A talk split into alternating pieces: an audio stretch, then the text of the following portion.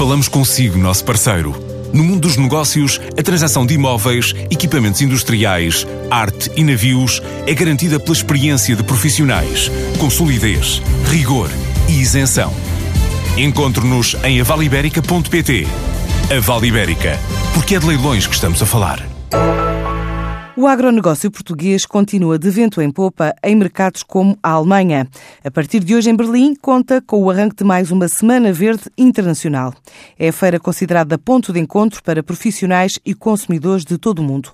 Apresenta-se como uma montra, quer para o setor, quer para subsetores e derivados.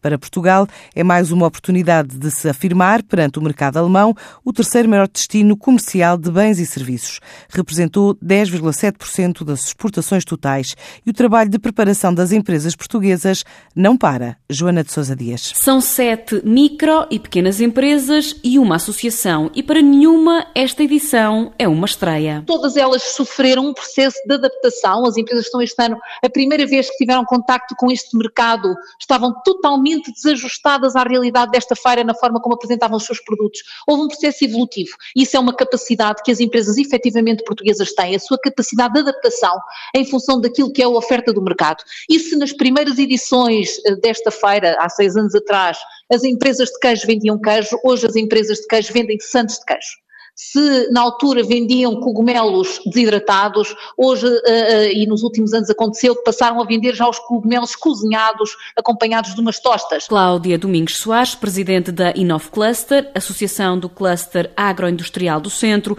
sublinha a importância da presença nesta feira, designada por Feira da Moeda, muito na perspectiva do consumidor alemão. O mercado alemão é um, é um mercado de extrema importância para nós, portanto, no fundo é um mercado que tem 82 milhões de habitantes e se nós pensarmos que a Alemanha é o maior e mais importante mercado da União Europeia, assume uma importância significativa também para eh, Portugal.